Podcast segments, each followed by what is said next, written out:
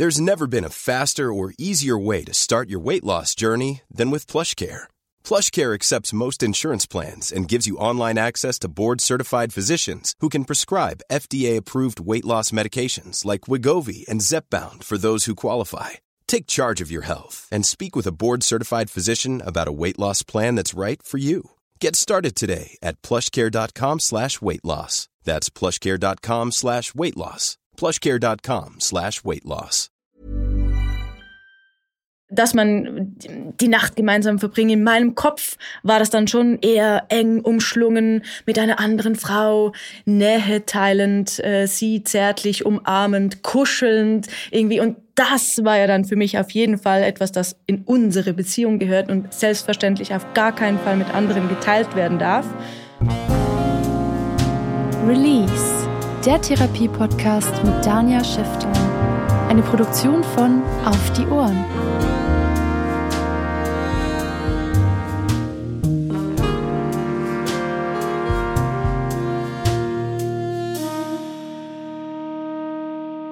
Hallo Chloe, schön, dass du da bist. Du bist 37 Jahre alt. Was bringt dich hierher? Hallo Danja, danke. Ich bin hier, weil ich seit elf Jahren in einer Beziehung bin mit einem Mann, mhm. den ich super toll finde, immer noch. Wir auch nach elf Jahren. Auch nach elf Jahren, genau.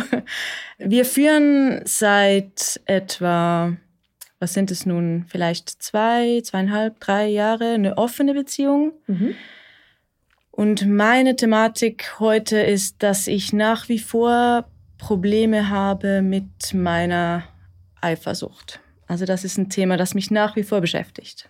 Ich finde es gerade super, darum muss ich gerade ein bisschen schmunzeln, weil immer wenn ich so in den Medien angefragt werde zu dem Thema, da heißt es ja, aber wenn doch Eifersucht im Spiel ist, dann sollte man es doch sein lassen. Und ich finde es gerade schön, weil du eigentlich das schon vorwegnimmst, weil du sagst, naja, wir sind schon zweieinhalb Jahre in dem Konzept quasi und ich bin immer noch eifersüchtig, aber ich mache es immer noch. Also das heißt, ein Stück weit lebst du damit, dass du eifersüchtig bist. Absolut. Und genau das finde ich ja so spannend an dem Ganzen. Und da, damit hadere ich vermutlich auch am meisten, weil meine Theorie völlig bei diesem Konzept ist. Ich bin ein Riesenfan davon, mhm. dass wir das so leben können und dass wir das machen und uns gegenseitig geben, diese Freiheit. Ich, ich mag das und stehe voll dazu, aber diese Komponente, dass mich das halt beschäftigt, emotional, mhm. kriege ich noch nicht weg. Und ich würde gerne irgendwie ähm, Strategien haben, wie das mir besser gelingt, weil diese rationale, gedankliche Ebene nicht mit meinen Gefühlen übereinstimmt. Jetzt haben wir trotzdem ein bisschen ketzerisch gefragt. Vielleicht ist es noch zu früh. Also ja. wenn du merkst, sind zu früh, zu, zu direkte Fragen, dann unterbrich mich. Melde ich mich. Genau, unbedingt. Was stört dich denn so sehr, dass du eifersüchtig bist? Also warum ist das überhaupt ein Problem? Das ist eine mega gute Frage. Das ist ein Problem, weil sich das bei mir so äußert, dass sich meine Eifersucht dann nicht äh, so äußert, dass ich einfach wütend bin oder mich traurig in meinem Zimmer verkrieche, sondern ich mache dann meinem Freund Vorwürfe, dass er mhm. irgendwas falsch gemacht hat, obwohl er das nicht getan hat. Aber ich finde selbstverständlich immer was, das ich ihm dann vorwerfen kann. Mhm. Das finde ich sehr problematisch, Warum? weil weil das nicht gerechtfertigt ist. Also, also du findest wirklich, du, du verhältst dich unfair ja, quasi. Absolut, das ist mhm. unfair, weil de facto, und ich weiß das meistens immer, mhm. hat er in den meisten Fällen gar nichts falsch gemacht. Es sind dann Kleinigkeiten, an denen ich das dann aufhänge, im Sinne von, du hättest dich doch noch melden müssen nach Mitternacht, dass du doch da übernachtest oder, oder früher oder später oder genau oder früher oder irgendwann oder du hättest das in unsere gemeinsame Agenda eintragen müssen, so wie wir das abgemacht haben und wenn du das nicht machst, dann dann hältst du total unsere, falsch. Genau, also, also Kleinigkeiten absolut lächerlich und das möchte ich nicht. Also ich möchte es nicht, mhm. weil er hat nichts falsch gemacht. Das, das ist irgendwie so. Also du reagierst dich quasi an ihm ab. Genau. Mhm. Und das ist nicht fair. Mhm. Und Zweitens, ich, ich, ich mag mich ja auch selber nicht in dieser Rolle. Also ich, ich möchte nicht diese Rolle von der eifersüchtigen Freundin einnehmen. Mhm. Ähm, es entspricht mir auch nicht und es entspricht nicht meiner Theorie oder das, was ich gerne sein möchte. Also du sagst einerseits, es entspricht deiner Rolle nicht, aber ich verstehe irgendwie auch zwischen den Zeilen, du magst dich mit so heftigen Emotionen gar nicht so gerne. das, ja. ja, das äh, ist sicher auch ein Punkt, ja. Okay, also so irgendwie auch so, du gefällst dir dann überhaupt nicht ganz so sehr. Ja, Mhm, genau. Vielleicht mal trotzdem so ein bisschen zum besser verstehen, was heißt in eurem Fall offene Beziehung? Was, was lebt ihr? Wie sieht das aus? Wie, ist, wie sind da die Abmachungen? Wie läuft das? Magst du ein bisschen erklären? Auf jeden Fall. Also das ist ja immer so eine Definitionsfrage oder immer wenn es um diese Konzepte geht, offene Beziehung, Polyamorie, was ist es denn genau? Äh, und, Hat jeder äh, sein eigenes. Genau.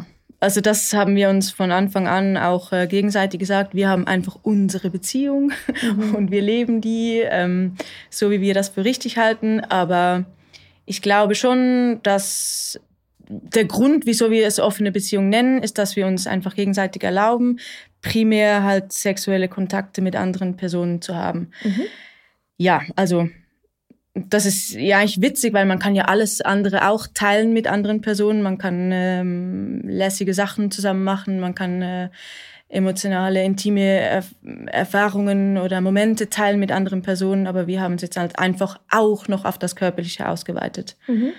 Aber wir würden uns definitiv von diesem Begriff der Polyamorie abgrenzen, weil wir nicht in diesem Sinne tatsächlich auch andere Beziehungen oder romantische Beziehungen. Also keine zusätzlichen Partnerschaften sozusagen. Genau. Okay. Aber das, das heißt, ihr habt sexuelle Begegnungen mit anderen. Ja. Sind das Menschen, die ihr kennt und, und Freundschaften habt? Oder sind das immer wieder neue Menschen, die da auftauchen?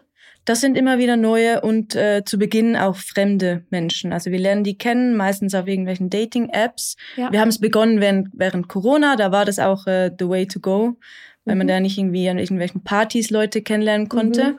Also der Freundeskreis ist tatsächlich tabu, das ist eine der wenigen Regeln, die wir haben. Mhm.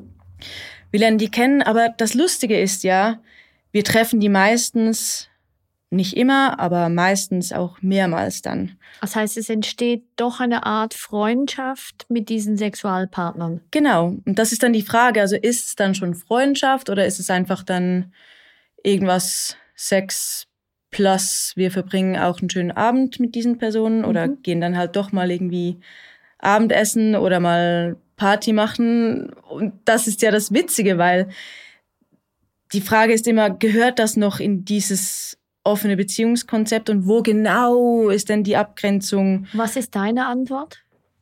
Oder eure? Ja, schlussendlich finde ich es irgendwie normal in Anführungs- und Schlusszeichen oder legitim, dass wenn man ja eine andere Person trifft und auch körperlich mit dieser interagiert, dass selbstverständlich vorher irgendwelche Gespräche stattfinden oder man sich dieser Person irgendwann näher fühlt oder man sie besser kennenlernt oder halt eben Zeit miteinander verbringt und dass da auch irgendwelche anderen Aktivitäten dann automatisch dazukommen. Das lässt sich ja nicht verhindern in diesem Sinne. Du gehst ja nicht dahin und hast Sex und dann gehst du wieder. Also meistens zumindest. Naja, also ich weiß ja im Hinterkopf, dass es ums Thema Eifersucht geht. Jetzt grinst du. Also die Frage ist ja schon ein bisschen, wer mir jetzt gerade die Antwort gegeben hat oder welcher Teil von dir mir die Antwort gegeben hat. Also verstehst du ein bisschen, worauf ich raus will? Noch nicht. Okay. Also weil, wenn ich dir so zuhöre, dann scheinst du ja so in den verschiedenen Konzepten dich frei und gut bewegen zu können und findest, ja, ist ja logisch, wenn man zusammen ins Bett geht, dass man auch mal noch miteinander spricht. Und es ist ja irgendwie noch logisch, dass man dann vielleicht auch noch äh, zusammen mal was essen geht. Und, und, und gleichzeitig frage ich mich, ist das die ganze Wahrheit? Oder sind es genauso diese Sachen, die dich dann je nachdem eifersüchtig machen können? Oder wo merkst du, wirst du eigentlich eifersüchtig? Hast du dich das mal gefragt? Klar habe ich das und da fehlt mir noch die Antwort. Hm. Aber ich denke, ich weiß, was du meinst im Sinne von, die Abgrenzung wird ja dann immer schwieriger, oder? Wenn man ja genau. dann mehr Zeit mit anderen Personen verbringt, wo genau ist dann die Abgrenzung zur Liebesbeziehung, die wir gemeinsam teilen oder führen?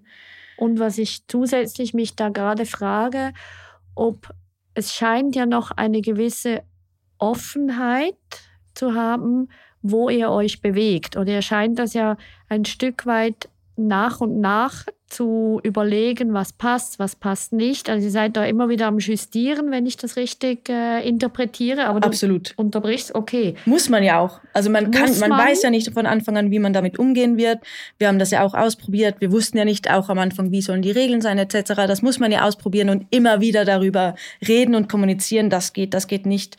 Also ohne das wäre das gar nicht möglich, das so weiter zu leben, meiner Meinung nach. Was eine unglaubliche Stärke ist an der Beziehung, die Chloe führt, dass die wahnsinnig viel miteinander kommunizieren. Und das braucht es auch tatsächlich, speziell wenn man alternative Beziehungsmodelle führt weil in klassischen Beziehungen, also quasi monogamen Beziehungen, gehen viele davon aus, die Rahmenbedingungen sind ja klar, man muss ja gar nicht so viel miteinander sprechen, was übrigens ein Mythos ist. Man sollte nämlich immer über alles sprechen, weil auch in traditionellen Beziehungen ändert sich immer wieder viel. Und gleichzeitig, sie haben erkannt, dass es für ihre Form der Beziehung, für das, dass es ein positives Gelingen ist, absolut unabdingbar ist, so viel zu reden. Kommt dir was in den Sinn, was ihr ausprobiert habt, wo du dann sagen musstest, nee, das geht für mich nicht? Gab's das? Klar, am Anfang fand ich zum Beispiel die Übernachtungen ein Problem, weil für mich zum damaligen Zeitpunkt die Nacht miteinander verbringen bedeutet hat, dass man dann ja auch aufwacht. das auch, in den meisten Fällen hoffentlich, ja. Nein, dass man die Nacht gemeinsam verbringt. In meinem Kopf war das dann schon eher eng umschlungen mit einer anderen Frau, Nähe teilend, äh, sie zärtlich umarmend, kuschelnd irgendwie. Und das war ja dann für mich auf jeden Fall etwas, das in unsere Beziehung gehört und selbstverständlich auf gar keinen Fall mit anderen geteilt werden darf. Mhm. Und das... Ähm, hat mir natürlich Probleme bereitet, weil ja dann diese Abweichung von dem nur in Anführungsstrichen mhm. körperlichen ähm, bedeuten könnte, dass irgendwas in, in Gefahr ist, oder? Also mhm. Bist du weggekommen von dem? Also dürft ihr jetzt übernachten? Wir dürfen jetzt übernachten, schlicht und einfach, weil es sich herausgestellt hat, dass es einfach einfacher ist in manchen Fällen, weil wir auch Leute treffen, die jetzt nicht in der gleichen Stadt leben oder so und das manchmal ja auch schön ist, wenn man jetzt nicht ein Date unterbrechen muss im Sinne von, oh hey, äh, ich muss jetzt übrigens nach Hause und ähm, es mir selber ja auch schon passiert ist, dass ich dann gemerkt habe, ups, jetzt habe ich ähm, den Zug verpasst, jetzt muss ich irgendwie da übernachten. Hm. Und wie ist das für dich? Ich glaube, man muss halt einfach. Ah, jetzt ähm, kommt Mann. Ja, ja, mhm. ja, ja, das der der, der Mann. Oder ich versuche es anders zu sagen. Ich finde es nicht fair, wenn ich ja dann Sachen mache, die er nicht darf. Also wir haben gemerkt, okay, er hat weniger Probleme damit, wenn ich irgendwo übernachte. Ich habe mehr Probleme damit, wir haben es auch eine Weile tatsächlich so gehandhabt oder uns beiden zugestanden, dass es okay ist, wenn nicht das Gleiche mhm. für beide angewendet werden muss. Da mhm. haben wir mhm. natürlich auch darüber gesprochen. Und es war eine Weile so, dass ich das dann durfte und er nicht. Mhm. Aber je länger dass man das macht, desto eher, also es ist einfach ein Konfliktpotenzial, das dann da ist. Und, und deswegen habe ich mich dazu entschieden, das dann auch zuzulassen. Und weil ich ja selber auch merke, okay, es ist schön, wenn ich das selber machen darf, kann. Und ich möchte ihm das ja auch nicht verwehren. Also ich, ich, ich, ähm, und auch in der Theorie, ne, bin ich ja voll dieser Meinung. Ich möchte ihm das gönnen können. Ich gönnen können finde ich großartig. Das wäre ja tatsächlich ein eigener Titel von einem Podcast sozusagen. Nein, ernsthaft. Also, und trotzdem, du merkst, ich bin ein bisschen so mit meinem Gesicht so ein bisschen verhalten und so ein bisschen, mm, ja.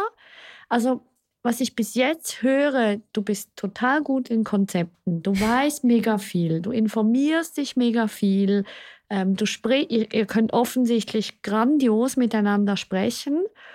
Und trotzdem auch bei der Erklärung stolper ich ein bisschen drüber, so im Sinn von, ja, ja, das klingt ja alles gut und recht. Aber so quasi in, meiner Sel in meinem Gehirn läuft ab, aber will sie das wirklich? Oder tut ihr das wirklich gut? Also mhm. ich sehe eine gewisse Diskrepanz zwischen, was du können willst oder gönnen willst und was du emotional tatsächlich handeln kannst. Und das scheint mir nicht ganz auf dem gleichen Planeten zu stehen, die beiden Seiten. Deswegen bin ich hier, ja. Okay, gut, dann habe ich das immerhin schon mal verstanden. Jene, absolut. Aber das ist auch das, was da. Ich verstehe es einfach auch nicht, oder? Weil das ja nicht übereinstimmt. Also ich. Ähm Aber du entscheidest dich dafür, großzügiger zu sein.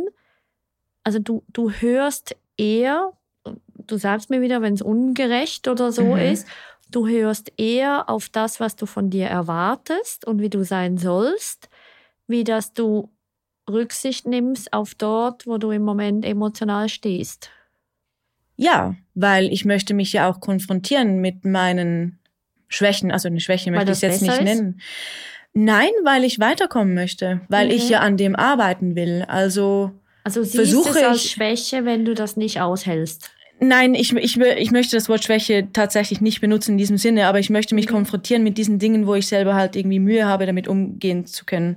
Und das ist der eine Punkt. Und der andere ist halt tatsächlich auch, dass ich meinem Freund diese Freiheiten auch geben möchte. Also ich möchte ja auch dass mhm. er das mhm. auch so leben kann. Also das hat ja auch nicht nur mit mir zu tun, oder? Also ich will mhm. ihm ja da auch entgegenkommen. Und ich bin auch überzeugt davon, dass die Zukunft das auch bereithält für mich, dass ich irgendwann damit klarkommen werde. Aber ich bin noch nicht. Kannst. Genau, genau, ja, ja, genau. Ich bin einfach jetzt noch nicht an diesem Punkt mhm. und ich würde das gerne besser können. Okay. Also ich verstehe dich, glaube schon ganz gut und gleichzeitig verstehe ich eben so dein deine Grenzen auch sehr gut. Und ähm, ich finde, genau das ist halt immer wieder so ein Spannungsfeld, vor allem für Menschen, die ähm, sich regelmäßig entwickeln und je, regelmäßig sich äh, weiterentwickeln wollen. Und, und manchmal schleicht sich da was so rein, so dass man einfach kognitiv viel schneller ist wie emotional und irgendwie das auch so ein bisschen übergeht mit der Zeit oder sowieso, nee, aber ich will, dass du ich will das alles können und ich will, dass das alles so funktioniert. Also jetzt mach mal.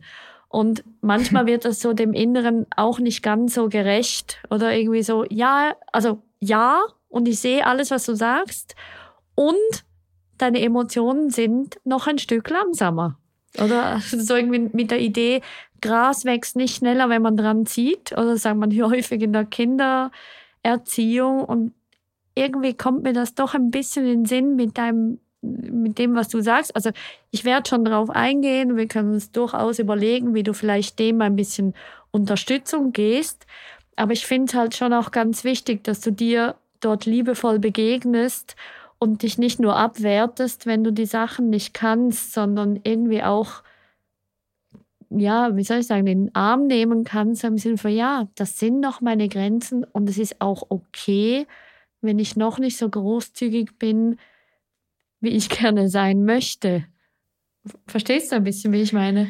Ja, ich verstehe, was du meinst. Das hängt, wenn ich dich so höre, dann kommt mir das bekannt vor in dieser Hinsicht, dass ich halt schon, ich glaube, ich bin halt generell ein Mensch, der seine Entscheidungen mit dem Kopf fällt. Also ich bin ein, ein mhm. Kopfmensch, ich bin mega rational, wenn ich an Dinge herangehe, mhm. die, herangehe, die Emotionen sind nicht die Basis oder das sind nicht, äh, das, die leiten mich nicht. Mhm. Und deswegen irritiert mich vermutlich das in dieser Hinsicht.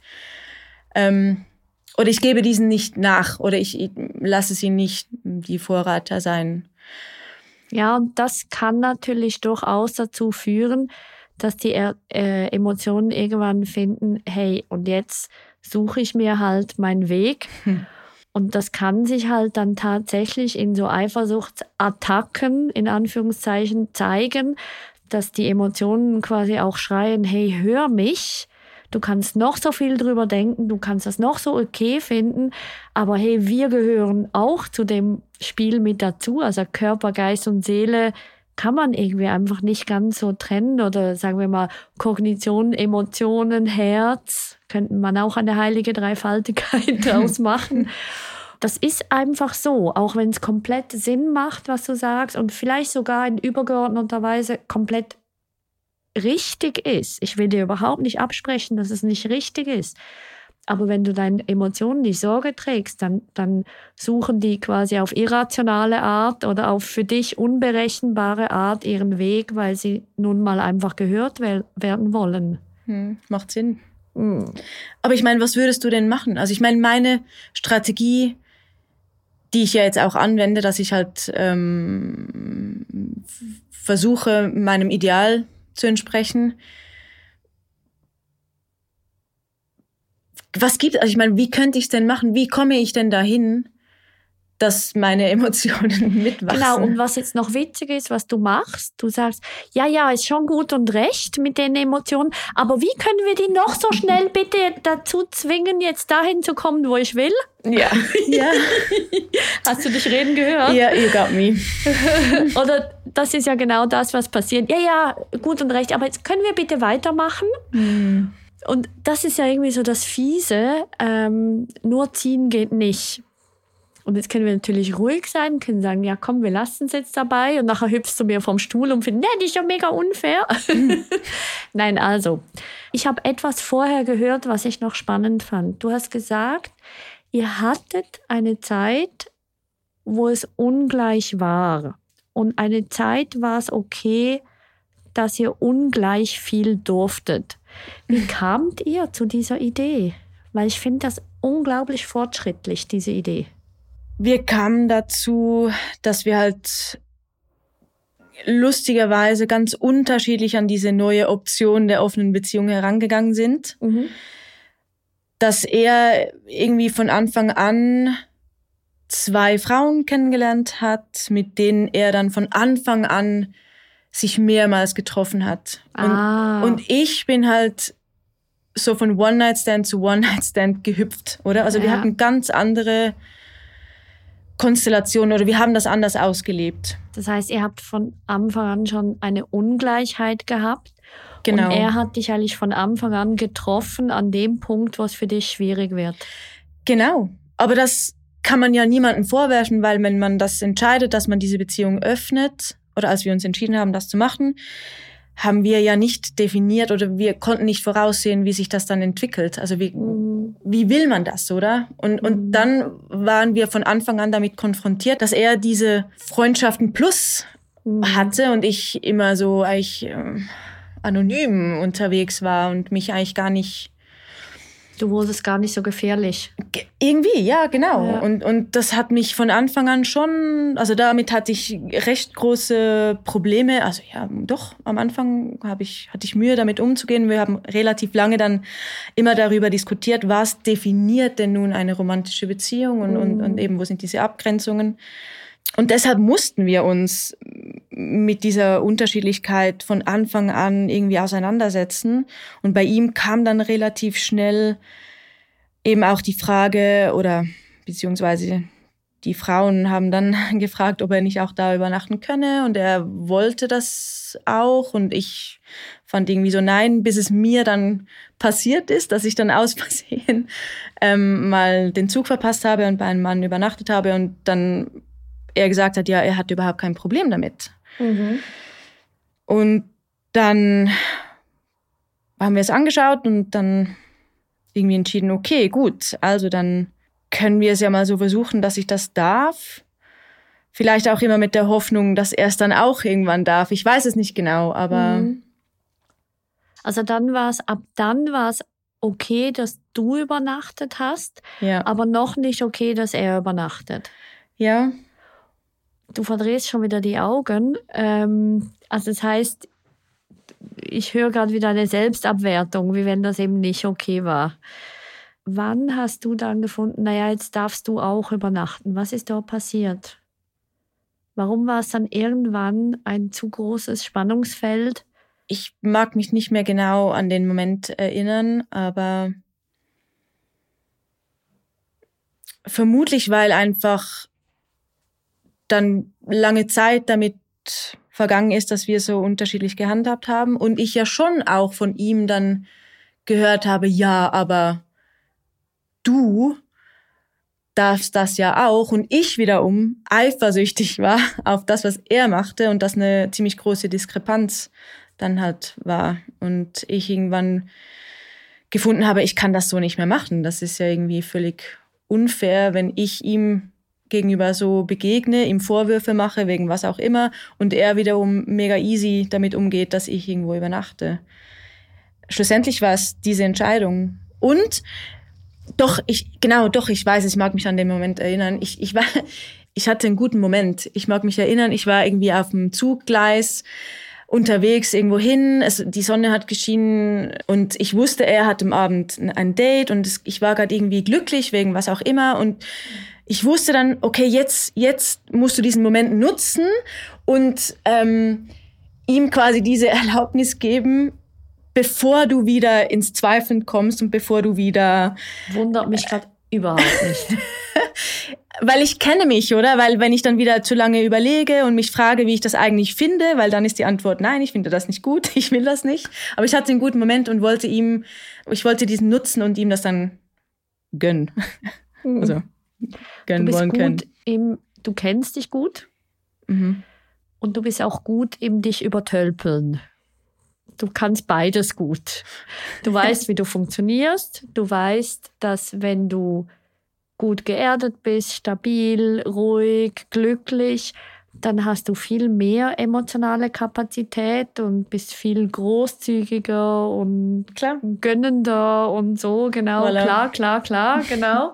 und du weißt aber gleichzeitig, das ist kein Dauerzustand bei dir. Du weißt, sobald es sobald die Sonne nicht mehr scheint oder du unsicher bist, dann findest du es anders. Du weißt aber auch von dir, dass du dann Dinge nicht zurückziehst. Du bist für dich verlässlich und hältst Abmachungen ein. Absolut. Okay. Und das ist offensichtlich auch ein, eine große Stärke. Also du bist verlässlich, du bist greifbar, dein Partner weiß, wenn du A sagst, machst du auch A. Ja.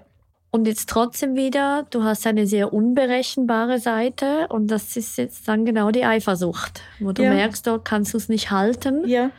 Dort bricht es äh, dann zusammen. Genau. Und ich mhm. mache Dinge, die ich im Nachhinein total blöd findest. Ja. Also das muss aufhören, der Mist. Ja, genau. ja. Wie geht's dir bis jetzt? Ich schwitze ein bisschen. Ja. das hat jetzt mega Sinn gemacht, oder das mit diesen Emotionen und dass ich da nicht wirklich drauf höre oder diesen nicht so Gewicht gebe. Das, das passt ziemlich gut ähm, mhm. zu mir. Ja, und gleichzeitig merke ich, ich habe dir zwar schon angetönt, wir, wir können uns durchaus überlegen, wie du da vielleicht besser reagieren kannst. Und gleichzeitig sehe ich eine gewisse Gefahr auf dich zukommen, weil es ist ja schon ein bisschen doof, wenn du die Emotionen ernster nehmen würdest. Dann könnte es jetzt ja passieren, dass du Versprechungen zurückziehst und quasi wieder enger wirst, wie du sein wolltest. Hm. Ist nicht das, was du hören willst, ich weiß. Mhm. Aber es könnte ja theoretisch passieren. Mhm weil du dann merken könntest, nee, das war mir jetzt doch ein Schritt zu weit oder zu früh oder eigentlich, wenn ich ehrlich mit mir bin, finde ich das echt gar nicht gut. Ich will das gut finden, aber ich tue es nicht. Mhm. So. Und darum ist es schon eine gewisse Gefahr, dass wenn wir jetzt das ernsthaft miteinander weiter sprechen, dass du solche Erkenntnisse hättest. Und das könnte ja dann doch euer Konzept zumindest für den Moment wieder, wie soll ich sagen, mehr einschränken wie mehr öffnen. Hm. Ja. ich weiß nicht, ob ich das will. Also ich möchte eigentlich, ja, na, eigentlich, ich möchte lieber an diesem, an diesen Emotionen arbeiten, als da irgendwie. Nein, du willst sie lieber weghaben. Ja. ja. Und es gibt schon Techniken, oder? Es gibt schon Möglichkeiten, mit Emotionen lernen zu arbeiten. Aber wenn sich halt doch herausstellt, dass dir das nicht gut tut oder dass du dich da einfach permanent übergehst, dann könntest du bei dieser Arbeit auch merken, Mist, ähm, so geht's nicht. Also das kann schon ein Risiko sein, wenn wir da genauer hingucken. Oder weil wir alle sind bis zu einem gewissen Grad oder in gewissen Lebensphasen zu gewissen Sachen fähig. Aber jeder von uns hat seine Geschichte, jeder von uns hat seine Grenzen. Und manchmal müssen wir auch lernen, unsere Grenzen wirklich zu akzeptieren und quasi zu umarmen, bevor wir einen Schritt weitergehen. Ich sage nicht, das ist bei dir so, aber es kann halt schon auch sein. Fair enough. Ich bin schon bereit, dieses Risiko einzugehen, aber nicht aber. Und ich möchte, es würde mich interessieren, warum ich diese Emotionen habe. Also das war ja mhm. bis jetzt meine, meine Auseinandersetzung. Wieso kommen diese? Weil ich eigentlich keine Begründungen dafür finde. Also man könnte ja meinen, okay, ich habe Angst, dass ich ihn verliere, mhm. oder? Ich habe irgendwie Angst, ähm, oder einfach ich habe Angst. Aber die habe ich eigentlich nicht. Ich habe keine Angst. Ich bin mir unsere Beziehung ganz fest sicher. Also mhm. ich meine, ich weiß, das, das kann man ja nie sein. Man weiß nie, mhm. was passiert. Für das muss man aber auch keine offene Beziehung mhm. haben. Aber ich fühle das nicht und ich fühle auch diese Sicherheit oder? Ich meine, ich, das ist ein Betonblock, unsere mhm. Beziehung. Und das, da kann sehr, sehr viel kommen. Und ich weiß, der wird nicht verrückt, oder? Also der, der, mhm. der bewegt sich nicht von der Stelle. Ja. Und ich bin mir dessen auch sicher. Und ich habe auch nicht, also ich, du siehst, ich habe mir schon viele Gedanken gemacht, ja, warum denn diese, warum diese Gefühle überhaupt kommen. Und ich, ich habe auch nicht irgendwie Probleme mit mir selber. Also ich habe mich gefragt, hat das mit meinem Selbstwert zu tun? Sind diese Frauen für mich eine Gefahr? Dass ich irgendwie ähm, ja Angst habe, dass sie mir ihn wegschnappen oder dass sie besser sind als ich oder hübscher oder hübscher, was auch genau. immer, so ja. besser im Bett, ja, egal was mhm. oder einfach irgendwie besser als ich. Und irgendwie denke ich, nein, ich ich fühle mich, ich fühl mich eigentlich auch ziemlich sicher mit mir. Ich weiß, jede Person ist halt einfach anders. Das ist weder besser noch schlechter. Es ist einfach, und deswegen machen wir es ja. Es ist auch spannend, andere Personen kennenzulernen auf vielen verschiedenen Ebenen. Und, mhm. ähm, und ich würde halt gerne verstehen, warum auch diese Gefühle halt dann kommen weil ich sie auch nicht einordnen kann. Oder? Ich schlag dir mal vor, also das ist eine Möglichkeit, aber was ich höre, du hast schon extrem viel überlegt. Nee, das ist es nicht, das ist es nicht, das ist es mhm. nicht. Nee. Vielleicht mach, also einfach als anderen Vorschlag, beschreib mir mal noch genauer, wo passieren deine in Anführungszeichen Ausraster? Wann und wie fühlt es sich an? Was ist die Vorgeschichte? Was ist während und was ist danach?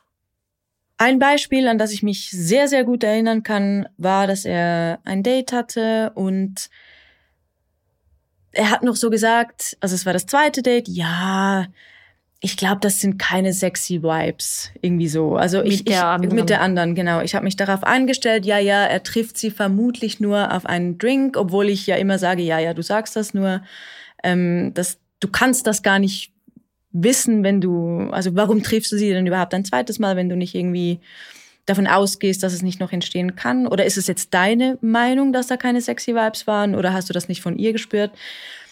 Don't be. Ähm, das ist die Vorgeschichte. Er hat sie dann getroffen ich selber habe mir für diesen Abend auch ein Date organisiert oder hatte das schon, ich weiß gar nicht mehr. Und ähm, bei mir lief es nicht so gut. Ich habe mich entschieden, das zu beenden mit dem anderen. Also den wegzuschicken?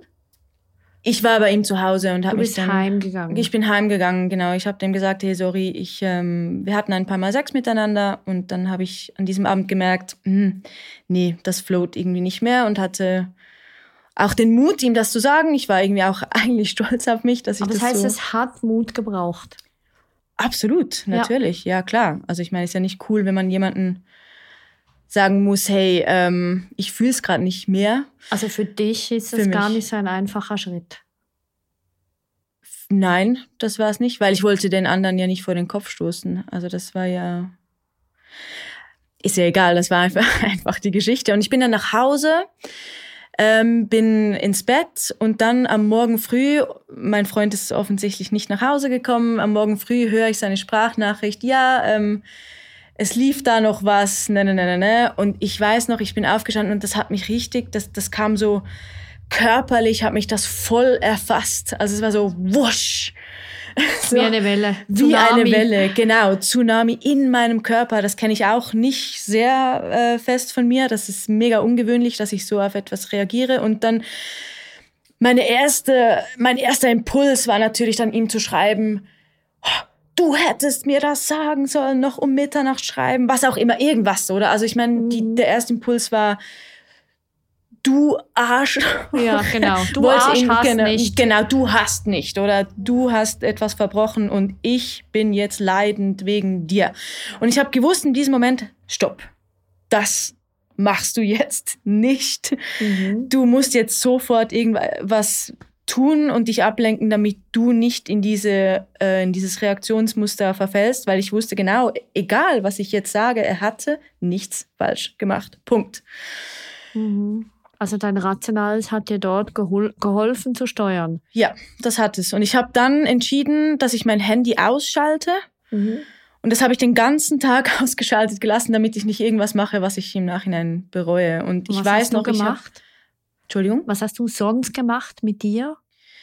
ich bin arbeiten gegangen und äh, hatte den ganzen Tag äh, Wellen von Wut und, Mhm. und wieder hör auf dran zu denken und Hm. du weißt, dass er nichts falsch gemacht hat und wieder, nein, das ist völlig okay so, das, das, das ist äh, Teil unserer Beziehung, was auch immer, also so Was hin hast und du her. physisch gemacht den ganzen Tag? Ich war in meinem Büro und habe, äh, Sitzt auf dem Stuhl? ich, ja, ich habe auf dem Stuhl gesessen, ja. Hm. Genau. Okay.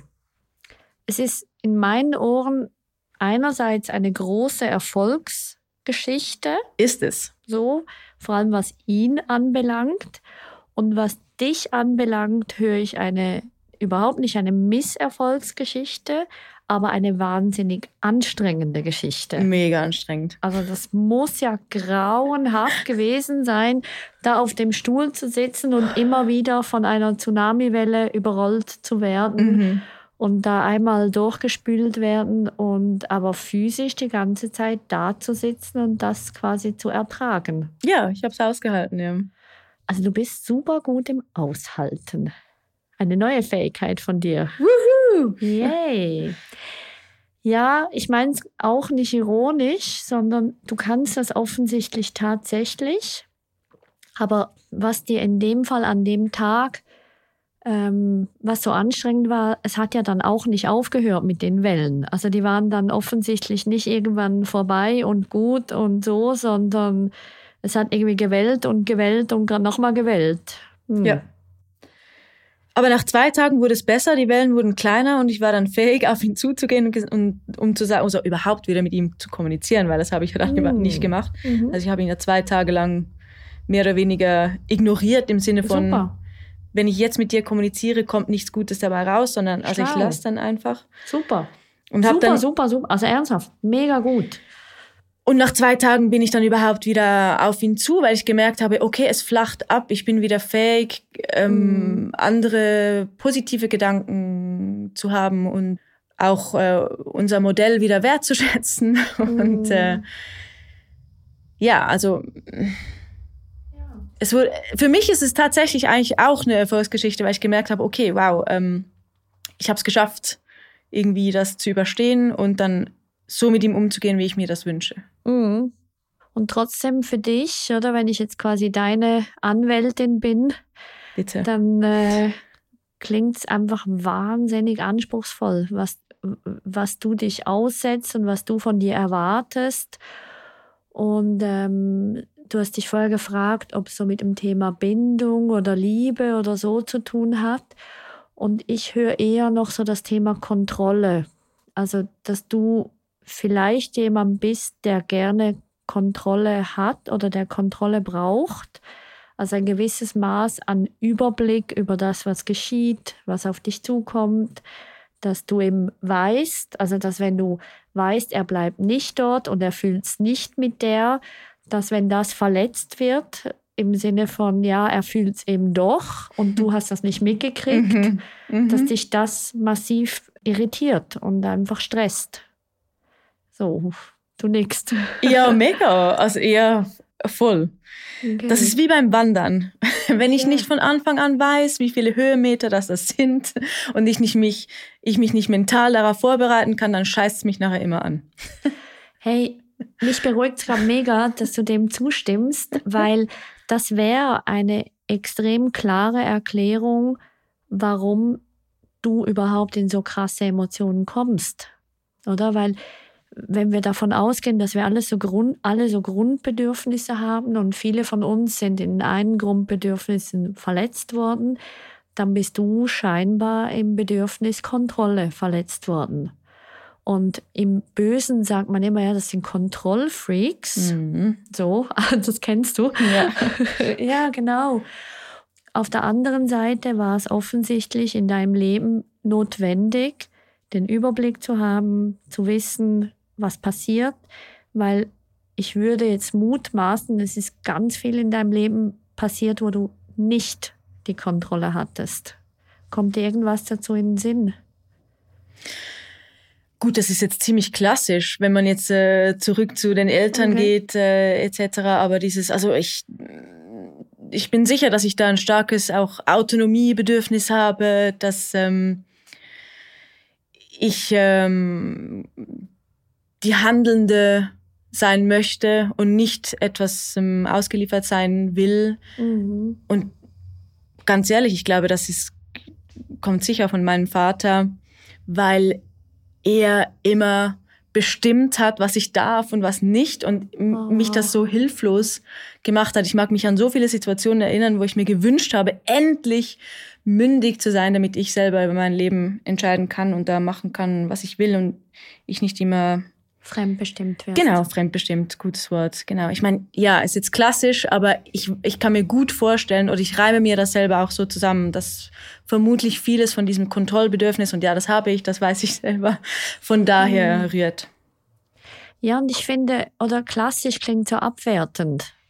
Oder es klingt so wie, naja, komm, hat doch jeder so, tu nicht so. Mhm. Und in dem bist du offensichtlich super begabt, zu sagen, tu nicht so schwierig, mach mal weiter. Mhm. Und trotzdem, oder, für, in meinen Ohren klingt das echt schrecklich, wenn ein Kind ständig fremdbestimmt wird und dann auch wirklich so das Gefühl von Hilflosigkeit hat und einfach immer so übergangen wird und nichts bestimmen kann über sich, dass da ein Erwachsener oder ein, ein junger Erwachsener, nachher älterer Erwachsener wird, der sagt, nee, also das passiert mir in meinem Leben einfach nicht mehr. Jetzt bin ich Kapitän auf dem Schiff. Mhm. Da wären wir dann beim Tsunami-Bild, oder? Mhm. Jetzt bin ich Kapitän und äh, ich will wissen, was passiert. Ich will wissen, wie viele Höhenmeter da auf mich zukommen. Ich will wissen, mit wem mein Partner sich trifft. Und das brauche ich, damit mir wohl ist. Das macht für mich einfach Sinn. Das ist spannend, ist so spannend, dass du das sagst, weil das passt ja auch noch zusammen mit diesem Agenda-Eintrag, oder? Das Ja. geht, geht in die gleiche Richtung, Genau. dass ich dann gesagt habe, hey, du musst das in der Agenda eintragen, damit ich weiß, Und da kann ich sehen, was ist. fühlen, genau, wahrnehmen. Ich, ich, ich weiß dann, ich kann mich darauf einstellen. Irgendwie Mhm. geht das dann besser. Und es kann mir auch niemand sagen, ja, ich habe es dir doch gesagt und dabei stimmt das gar nicht oder so. Also du, du hast da eigentlich ein, ein sehr gutes System entwickelt, wie du dir quasi Low-Level diese Sicherheit geben kannst. Und das ist ja auch mega wichtig. Und gleichzeitig ist natürlich genau so eine Beziehungsform ständig geprägt durch Unberechenbares oder mehr geprägt durch mhm. Unberechenbares. Und auch wenn ihr nicht so starre Regeln habt, sondern ein Stück weit auch flexible Regeln, dann torpedierst du unbeabsichtigt eines deiner größten Verletzungen. Oder die hast du ja eigentlich andauernd mit an Bord. Mhm. Weil wenn ihr mehr Freiheiten habt, das heißt mehr nicht ganz klar, wie häufig man jemanden treffen darf, in welchen Rahmen man jemanden treffen darf, ähm, wann oder wie lang und, und, und, und. Je mehr diese Parameter quasi flexibel sind, desto mehr irritiert es dein Kontrollbedürfnis. Und du bist dort offensichtlich ständig in einem Spannungsfeld. Wie lange geht es dir noch gut? Also wie, wie viel darf das flattern, das Kontrollbedürfnis? Wie, wie viel kann es noch erlaubend sein? Und wo eben flattert dann das so heftig, dass es einfach auf, aus dir rausbricht? Und für mich macht das mega viel Sinn, dass das ein ultra krasser Stressfaktor ist. Und das hat nichts mit deiner Großzügigkeit zu tun und nichts mit deinem eigentlich gönnen wollen, sondern schlicht und einfach, das kannst du einfach so nicht handeln, weil dich dann dieses, diese Urangst von, hey, und jetzt werde ich fremdbestimmt, einfach von hinten auffrisst. Hätte ich nicht gedacht, dass das diese Wendung nimmt. ta ta ta ta! es ist spannend, wirklich spannend. Voll. Und gleichzeitig bin ich auch der Meinung, man kann sich auch an Dinge gewöhnen. Der Mensch ist ja auch ein Gewohnheitstier, oder? Wenn ich dem immer wieder ausgesetzt bin, irgendwann wird es einfacher, oder? Nein. Autsch. okay. Weil sonst hättest du dich ja dran gewöhnt, fremdbestimmt zu werden von deinem Vater. Ja. Hast ja nicht. Also gewöhnen, glaube ich, ist der falsche Weg.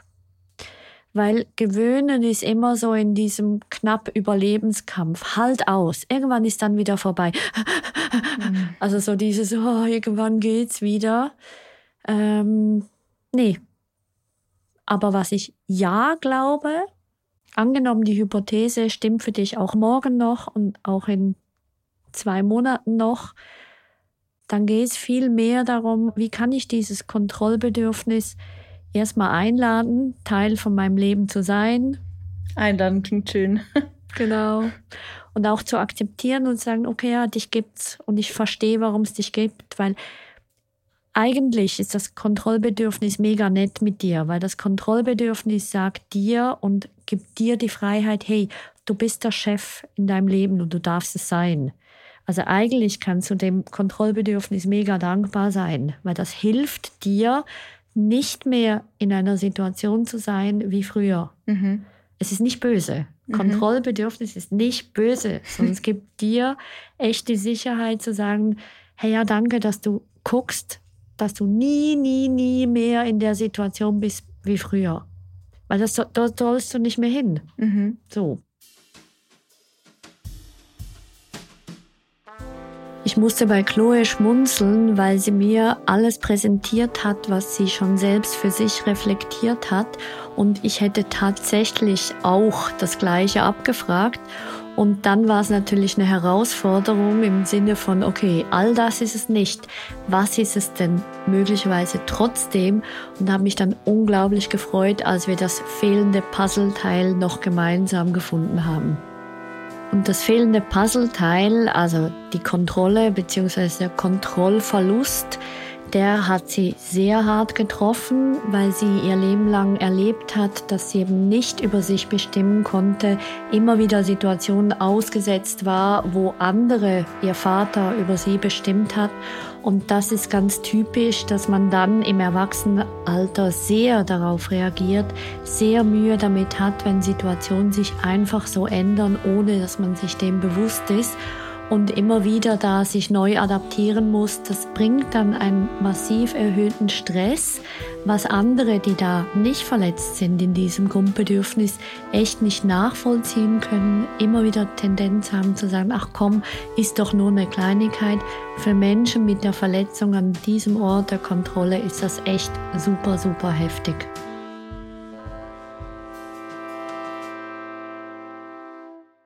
Und Gleichzeitig darf es natürlich, und da verstehe ich dich gut, nicht überhand nehmen.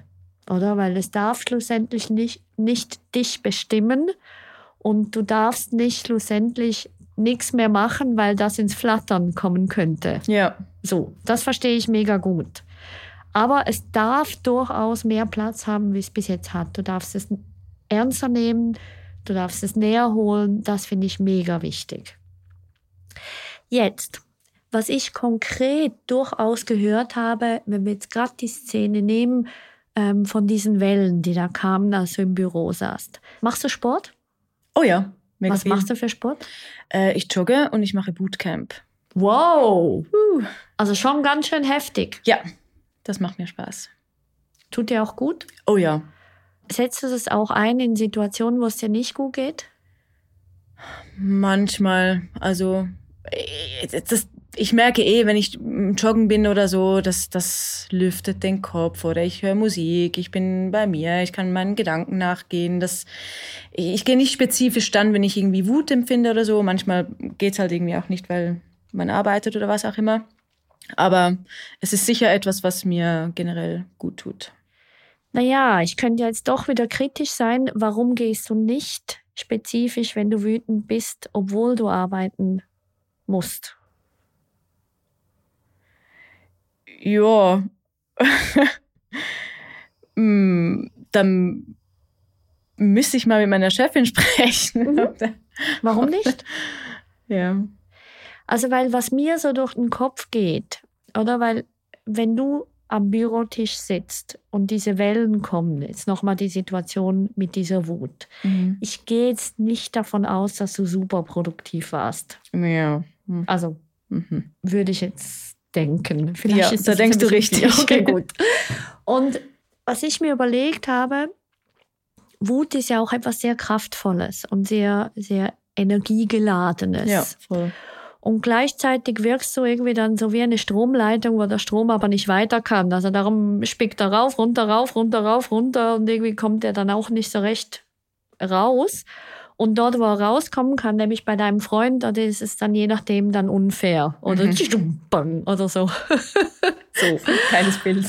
Ja, ich habe es mir jetzt eben, ich denke halt gerne in Bildern und ich habe es oder so wie so ein Blitz, der einfach durch die Gegend rast, aber irgendwie sich nirgends l- Ableiten kann. Genau.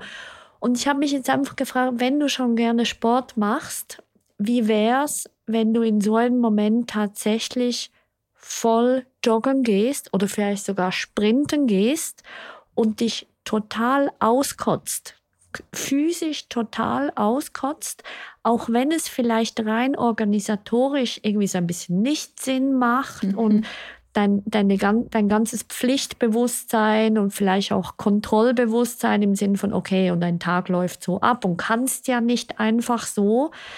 Aber wenn du das mal versuchst, über Bord zu werfen und tatsächlich ja joggen gehst oder eben Rennen oder Bootcamp, wäre es für mich schon noch interessant, wie sieht es dann eineinhalb Stunden, zwei Stunden später aus?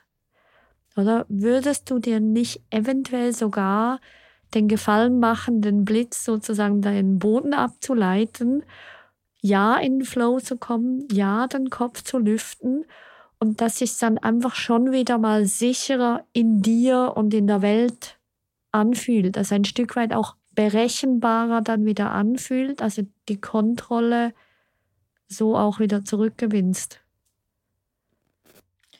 Könnte ich definitiv probieren, ja. Also es klingt ja irgendwie auch, ähm, ja, sinnvoll. Oder irgendwie, ja, das körperliche Abarbeiten dieser, dieser Wut, ja. Oder du wirkst gerade ein bisschen, wie wenn es zu banal klingen würde. Ja, es klingt ja auch ein bisschen banal, oder? Das ist wie so, Mhm. ja, okay, jetzt bist du wütend, jetzt box mal ein bisschen ins Bett oder so, oder? Also, aber, aber ja, es, es macht vermutlich auch Sinn, irgendwie diese Energie irgendwie anders ähm, rauszubringen. Ja, weil, weil ich höre immer wieder, ja, ja, schon gut, aber. Und gleichzeitig, wenn ich dann zurückfrage, die Menschen tun es ja eben dann doch nicht. Also wenn ich dich richtig lese, dann sagst du, ja gut, du kannst mir auch nicht sagen, dass es nicht bringt. Oder? Ja, true. Oder also darum so ein bisschen schon die Frage, ja, wie, wie viel bleibt dann wirklich noch übrig, wenn du es wirklich tust, dich ernst nimmst, dich tatsächlich rausnimmst aus der Situation, also nicht obendrauf noch zwingst zu arbeiten, oder? Weil das ist ja dann auch wieder das, so jetzt funktioniert. Die Chefin kann ja nichts dafür, wenn du zu Hause da so ein Chaos hast mhm. oder so. Also nochmal ein Druck obendrauf, nochmal so die Stimmen in dir, ja, aber Mädel, hast zu funktionieren. Also so, mhm. sei doch nicht so. Also nochmal dich irgendwie in eine Form zu zwängen. Und wenn du dort dir die Freiheit gibst, zu sagen, okay, fuck it. also ich sage es noch anständig, wenn du dir dort die Freiheit geben, gibst, hey, ist doch egal, kümmere dich um dich, geh raus, ähm, reagier dich erstmal ab, geh Bäume umarmen, geh reinboxen ins, ins Kissen, geh Bootcampen, also spring auf die Dinge rauf, runter, rauf, runter, geh in den Flow und das ist eben tatsächlich das Coole am Joggen, das ist kann man echt auch wissenschaftlich sehen, wenn man dort in einen guten Rhythmus kommt, dann ist ja echt die Atmung, der Körper so in einer, in einem Flow drinnen, dass man ja ewig weitermachen könnte. Also mhm. irgendwann kommt so der Punkt, wo man ewig weitermachen könnte. Und das Geile ist, was man subito sieht, die Gedanken gehen dann auch in Flow. Oder man beginnt dann loszulassen von dem, was einem so wahnsinnig wichtig erschien und es kommt wieder Bewegung rein, es kommt Luft rein, man merkt, ah ja, puh, ist ja irgendwie gar nicht so schlimm, geht ja, irgendwie so. Und wenn du dir das erlaubst, wäre für mich tatsächlich spannend, ob du ein anderes Mal wieder sagen würdest, ja, es war schon super banal, was du da gesagt hast, oder mhm. ob du mhm. merkst, hm, eigentlich, wenn ich das ganz ernst nehme und wirklich mache, dann geht es mir besser. Ich werde es probieren. ja, also eben, es ist, ähm, ich glaube, was so wichtig ist und was ich dir mitgeben würde, ist tatsächlich, wenn wir von vorne beginnen, so ein, doch nochmal die Idee, Gras wächst nicht schneller, wenn man dran zieht. Das habe ich mir gemerkt. Also auch wenn du noch so schlau bist und noch so offen bist und noch so großzügig sein möchtest, deine Emotionen sind nicht oder noch nicht so weit.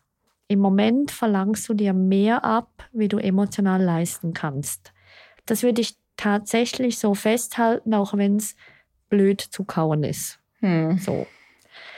Zweitens finde ich mega wichtig auch so die Erkenntnis, okay, vermutlich hat das mit dem Kontrollbedürfnis zu tun. In mir hat es mega angeklungen.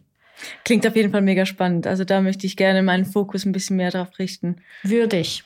Also da würde ich nochmal in mich gehen, nochmal gucken, kann das sein, macht das Sinn? Und dann hat es eben, wie du schon richtig analysiert hast, relativ wenig wirklich mit, mit deinem Partner zu tun, sondern wirklich viel mehr mit dem, dass sehr schnell dieses quasi getriggert sein, dieses Gefühl hochkommt, wo ich werde fremdbestimmt. Und für mich macht das mega viel Sinn, dass du da wahnsinnig in Schleudern kommst. Und dann ist eben überhaupt nicht kleinlich im Sinn von, es steht nicht in der Agenda, sondern dann ist es genau das, was das Gefühl von früher hochkommen lässt, hey, ich werde einfach fremdbestimmt. So, also das wäre wieder das Zweite, was ich finde, macht total viel Sinn, wenn du dem nachgehst. Und das Dritte ist, das mit dem Sport, also das machst du schon mega gut. Also nur schon, was ich unglaublich, also ganz ernsthaft, unglaublich bewundernswert finde, dass du das Handy abgestellt hast, dass du doch arbeiten gegangen bist, dass du gemerkt hast, okay, so kommt es nicht gut. Das zeigt, dass du eine unendliche Willenskraft hast. Also das ist ja schon Wahnsinn, dich da, über, da zu übersteuern. Da fallen viele wirklich einfach rein und sagen mir dann, hey, ich konnte halt einfach nicht. Also du bist der lebende Beweis, das geht schon. Du mhm. kannst das. Also wirklich gut. Und trotzdem glaube ich, im zweiten Schritt könntest du noch besser für dich sorgen. Also, dass du diesem mega aufgeladenen, mega blitzartigen Gefühl wirklich noch eine Ableitung schaffst. Und zwar echt eineinhalb, zwei, drei Stunden Sport machst, bis wirklich deine Zunge auf dem Asphalt klebt, sozusagen. Und ich mich ausgekotzt habe. So echt, aber so volle Kanne. ob du dann dich einfach wieder besser spürst und besser unterscheiden kannst, wo hat er sich tatsächlich nicht gut verhalten, weil das kann sein. Stimmt, oder? das blendet man ja aus, oder? Das blendet man, man eben auch aus. Denkt, das ist alles bei einem selbst. Dann denkt man immer, bis eh nur du und eh nur du und eh nur mhm. du, sondern eben wirkt man, nee, aber das war einfach doch nicht okay. Und andererseits, okay, da war ich nicht okay. Also es wird dir, bin ich fast sicher, noch helfen, besser wieder zu spüren, wo muss man nachjustieren, welche Abmachungen muss man ändern, wo muss man auch sagen, hey Junge, so nicht, mhm. das funktioniert so nicht. Weil das Problem ist einfach, wenn wir jetzt da schließen, wenn du dort achtsamer wirst, dann wird das Konzept offene Beziehung, egal in welcher Form ihr das habt, auch langlebig. Und zwar wirklich, weil das kann super gut ein Leben lang funktionieren. Aber es wird nicht funktionieren, wenn du dich übergehst. Weil dann wirst du irgendwann Groll entwickeln, immer mehr Verletzungen entwickeln. Und das ist echt eine uncoole Perspektive, weil sonst gehst du einfach drauf. Absolut, und das ist nicht das Ziel. ich finde nicht, oder? Weil dann schießt du dir quasi ins eigene Bein. Und darum, ich glaube, du kommst nicht drum herum, dich ernst zu nehmen. Word. das sagt alles. Wie geht's dir gerade? Ähm, ja, das muss ich jetzt zuerst mal so hinnehmen, ja, und ein bisschen drüber nachdenken. Aber mega spannend. Ich hätte nicht gedacht, dass ähm, das die Punkte sind, die rauskommen. Also es kann sein. Oder dass es darum geht. Und es kann auch sein, dass du rausläufst und merkst, hm, fehlt noch etwas, muss noch was dazu. So. Wir werden sehen. Ich finde es auf jeden Fall mega spannend. Also ich, ich nehme definitiv was mit. Danke dir. Danke dir. Hast du noch irgendeine Frage oder ist gerade gut für dich und du gehst jetzt am besten verdauen? Ich gehe jetzt joggen. Hey, learn from the best. Hey, Chloe, danke viel, viel mal, dass du da warst und dich so geöffnet hast. Und ähm, ja, vielleicht sehen wir uns ja wieder. ja, anderer Zeit, anderer Ort, wie auch immer. Aber vielen Dank. Danke dir fürs Gespräch. Tschüss. Ciao. Ah, oh, streck dich mal. Crazy. Chloe war eine wunderbare Gästin, die sich sehr gut kennt und sich andererseits aber auch unglaublich viel abverlangt, viele Ansprüche an sich, ihre Großzügigkeit, ihre Art und Weise hat, so dass sie aber tatsächlich auf der anderen Seite auch mal ihre Gefühle vergisst, die auf die Seite schiebt und für sich mehr erwartet, wie ihr gut tut. Vielleicht konnte ich hier mit den einen oder anderen Hinweisen auch einen Weg an die Hand geben, wie diese Spannweite zwischen wohin ich will und wo ich aber vielleicht im Moment emotional noch stehe, hinkommen kann und dort sich wohler und selbstliebender bewegen kann. Das war Release, produziert von Auf die Ohren. Redaktionelle Leitung Ann Groß Schnitt und Sounddesign Milan Fei, Idee Marie Seltmann.